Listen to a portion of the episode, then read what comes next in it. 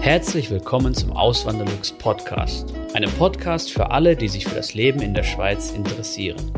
Hier erfährst du, wie es sich als Einwanderer in der Schweiz lebt, mit all den kleinen und großen Unterschieden bezüglich der beiden Kulturen. Zusätzlich gibt es nützliche Tipps, um dich vor eventuellen Fettnäpfchen zu bewahren. Mein Name ist Christian Philipp Pohl, auch bekannt als Auswanderlux. Seit 2016 lebe ich in der Schweiz zusammen mit meiner Schweizer Frau und unserer gemeinsamen Tochter. Im heutigen Video geht es um das Thema, muss man in der Schweiz mehr arbeiten als in Deutschland? Von der Zeit her betrachtet, von der reinen Arbeitszeit. Bevor ich aber mit dem Video beginne, es würde mich sehr freuen, wenn ihr den Kanal abonnieren würdet. Ganz wichtig, wenn ihr das macht, die Glocke aktivieren. Dann kriegt ihr immer eine Nachricht, wenn ein neues Video online gegangen ist oder wenn ich einen Community-Beitrag geteilt habe. Ja, jetzt steigen wir mal direkt ins Thema ein. Wie ist das überhaupt in der Schweiz? Ich habe jetzt mal Fakten zusammengetragen, die ähm, Quellen dazu verlinke ich wie immer in die Videobeschreibung oder in der Videobeschreibung. Und ganz zu Anfang mal überhaupt, warum ich überhaupt auf dieses Thema komme. Im die, die jetzt schon mehrere Videos von mir geguckt haben oder die vielleicht auch meinen Blog lesen, eben, da könnt ihr alles auch immer nochmal in schriftlicher Form dann nachlesen, in komprimierter Form. Ähm, Auswanderlux.ch könnt ihr da gerne mal reinschauen. Könnt auch gerne in die Facebook-Gruppe kommen, Leben in der Schweiz als Auswanderer, ist auch sehr interessant, was da immer diskutiert wird. Aber eben, da berichte ich ja oft über den Medianlohn in Deutschland und den Medianlohn in der Schweiz. Der Medianlohn ist nicht der Durchschnittslohn, der Durchschnitt wird ja verzerrt durch gewisse Ausreißer nach oben und nach unten. Das heißt, wenn ich jetzt ein paar Einkommensmillionäre habe und der Rest äh, verdient einfach nur 2.000, 3.000 im Monat, dann ist das natürlich eine, eine verzerrte Ansicht. Beim Median ist es anders. Der Median sagt aus, dass die eine Hälfte der Bevölkerung über diesem Medianlohn liegt und die andere Hälfte der Bevölkerung liegt unter diesem Medianlohn. Und der Medianlohn in der Schweiz liegt bei 6.500 38 Franken pro Monat.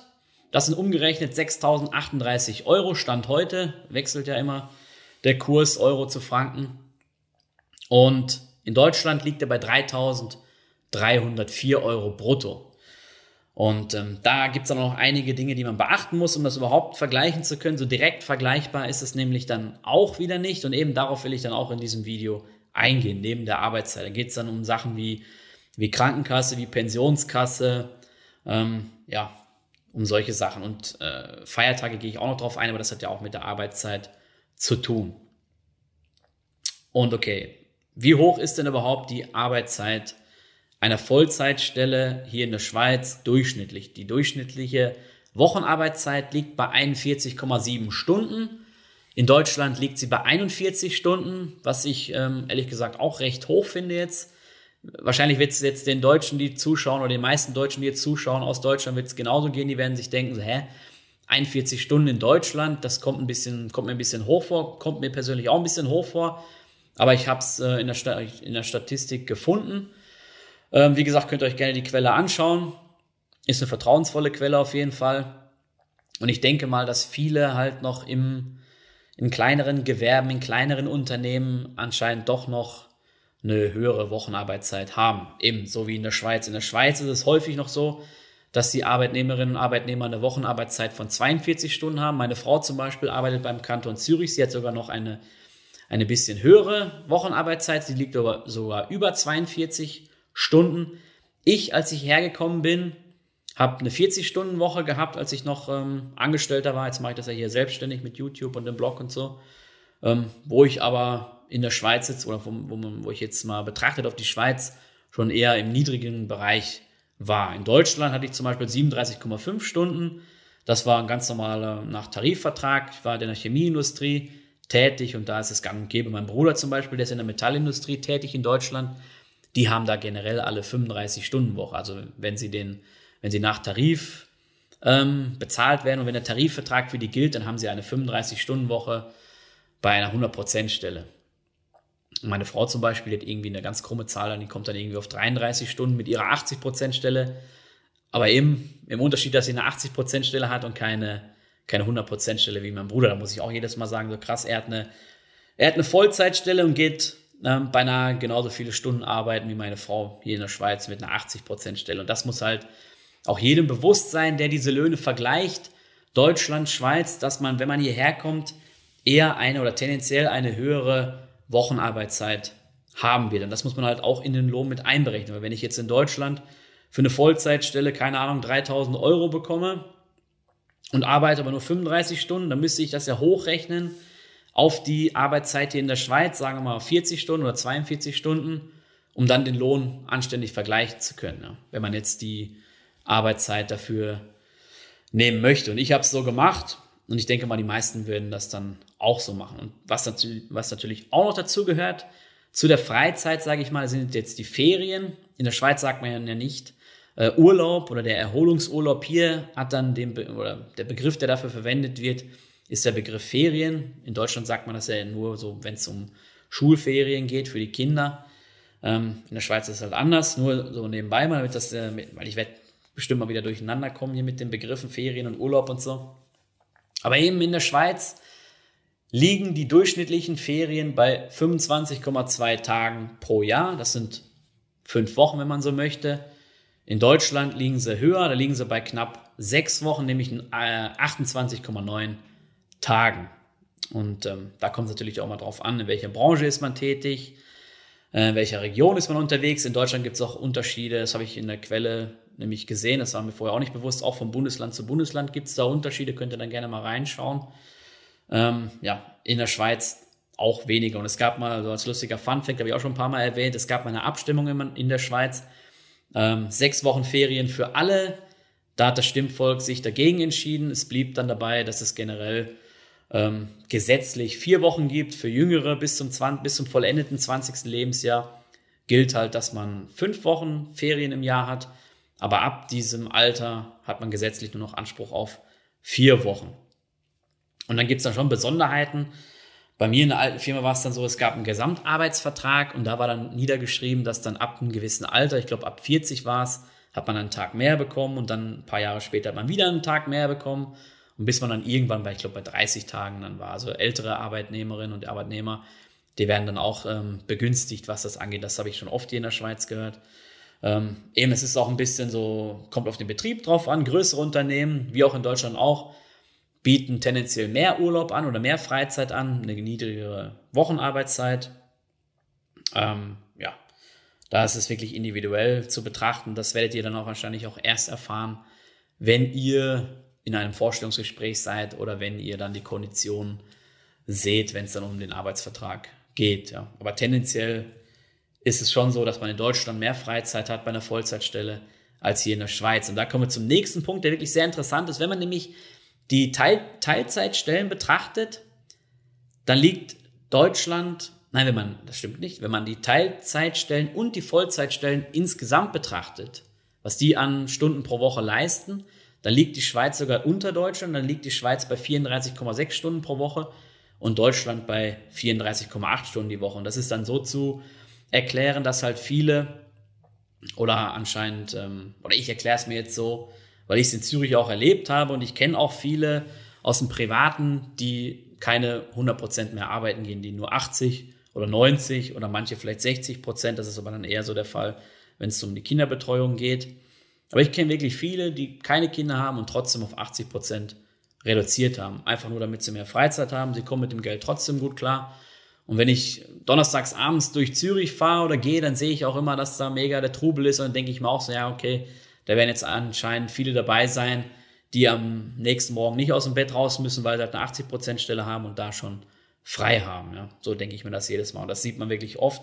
Das sehe ich hier häufiger in der Schweiz. Ist natürlich bei mir, ich kann es jetzt ja nicht für, für alle sagen, ist halt nur mein Eindruck, ähm, ja, den ich habe und den ich äh, hier gesammelt habe aus den Erfahrungen über die ganzen Jahre, dass man hier eher mal bereit ist zu reduzieren, weil vielleicht auch der Lohn ähm, ja, oder weil der Lebensstandard nicht äh, viel schlechter wird, wenn man es reduziert, weil man sich trotzdem noch einiges leisten kann, wenn man einen guten Lohn verhandelt hat. Und eben für diese Lohnverhandlungen ist es auch wichtig, dass darum geht es mir eigentlich in diesem Video, dass man wirklich sich anschaut und sich und dann vergleicht, so ähm, wie ist das überhaupt in, in, in Relation. Und da sind wir dann beim nächsten Punkt, nämlich Krankenkasse, Pensionskasse.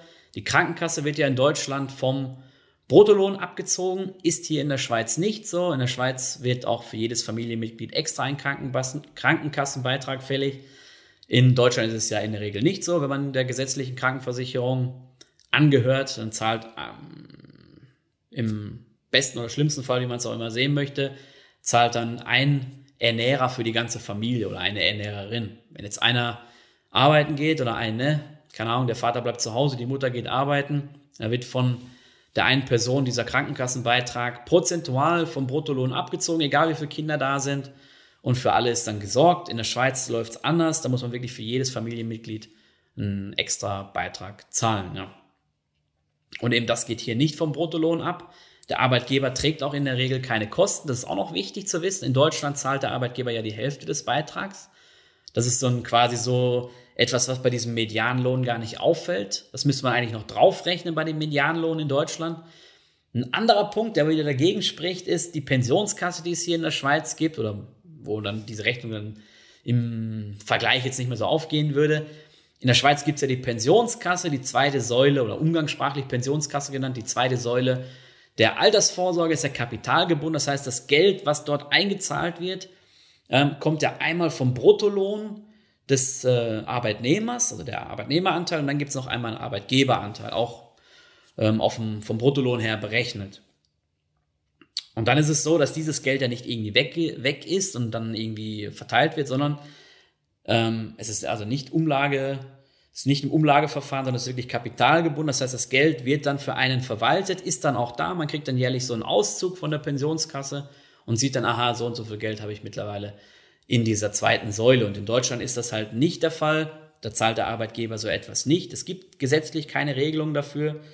Ähm, was es gibt in Deutschland sind solche Betriebsrenten, hatte ich auch noch gehabt bei meinem alten Arbeitgeber, aber über die Jahre wurde es dann immer weniger, immer weniger. Also für mich blieben die Konditionen meistens gleich.